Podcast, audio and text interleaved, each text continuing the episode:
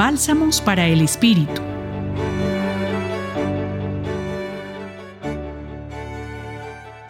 Yo soy el pan de vida.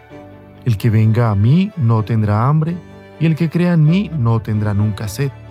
Esta es una hermosa promesa de Dios para cada uno de nosotros y lo es en respuesta al hambre de salvación escondida en el corazón de los hombres, hambre del sentido de una vida que no termine con la muerte y que conduzca a la felicidad plena.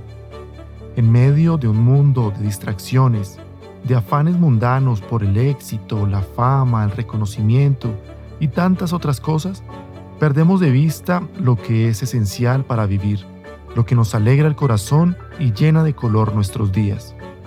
Se trata de mirar a Jesús, de contemplar su figura, su amor por los hombres y hoy especialmente el Evangelio nos habla de su obediencia a la voluntad del Padre.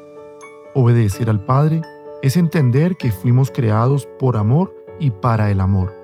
Un amor que es incondicional, que es capaz de acoger a todos sin distinción alguna y que está, como se muestra en la parábola del Padre Misericordioso, expectante en la puerta, dispuesto a abrazar, a alegrarse y a hacer fiesta por nuestra llegada. Este amor es la salvación que nos ofrece Jesús y que es la voluntad del Padre. Salvar a todos y no perder a ninguno es el trabajo continuo del Señor Jesús. Podemos decir que es su programa pastoral.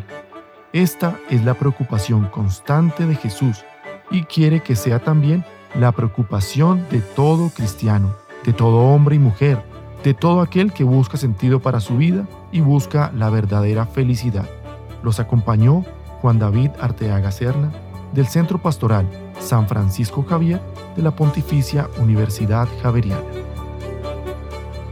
Bálsamos para el Espíritu Escúchalos cada día en la página web del Centro Pastoral y en javerianestereo.com.